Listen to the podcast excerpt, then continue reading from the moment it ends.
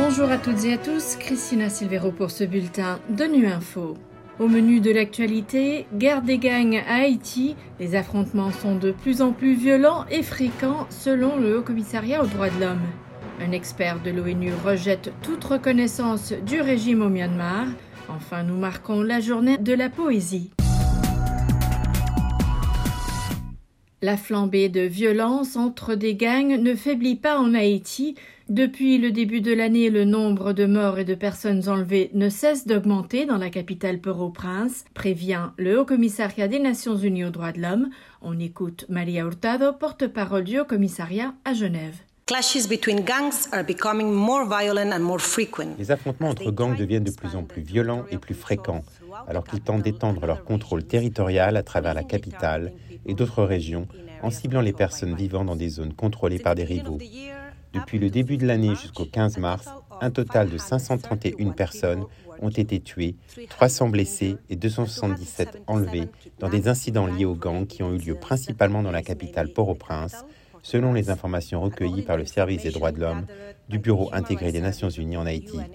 Rien qu'au cours des deux premières semaines de mars, des affrontements entre gangs ont fait au moins 208 morts, 164 blessés et 101 personnes enlevées. La plupart des victimes ont été tuées ou blessées par des tireurs d'élite qui auraient tiré au hasard sur des personnes chez elles ou dans la rue.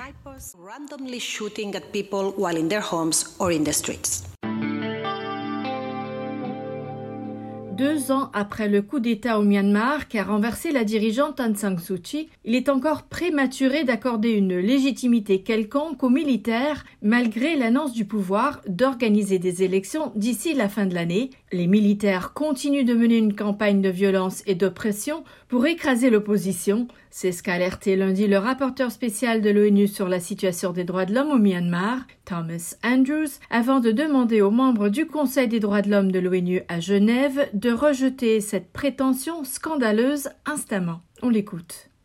La junte joue et elle estime qu'elle peut capturer un degré de reconnaissance internationale et un vernis de légitimité en faisant semblant de décrire une élection. Et je demande à un membre du Conseil de rejeter cette affirmation outrageante. On ne peut pas avoir une élection réelle quand les dirigeants de l'opposition sont arrêtés, détenus, torturés et exécutés. Quand il est illégal de critiquer la junte, quand les journalistes sont emprisonnés pour faire leur travail.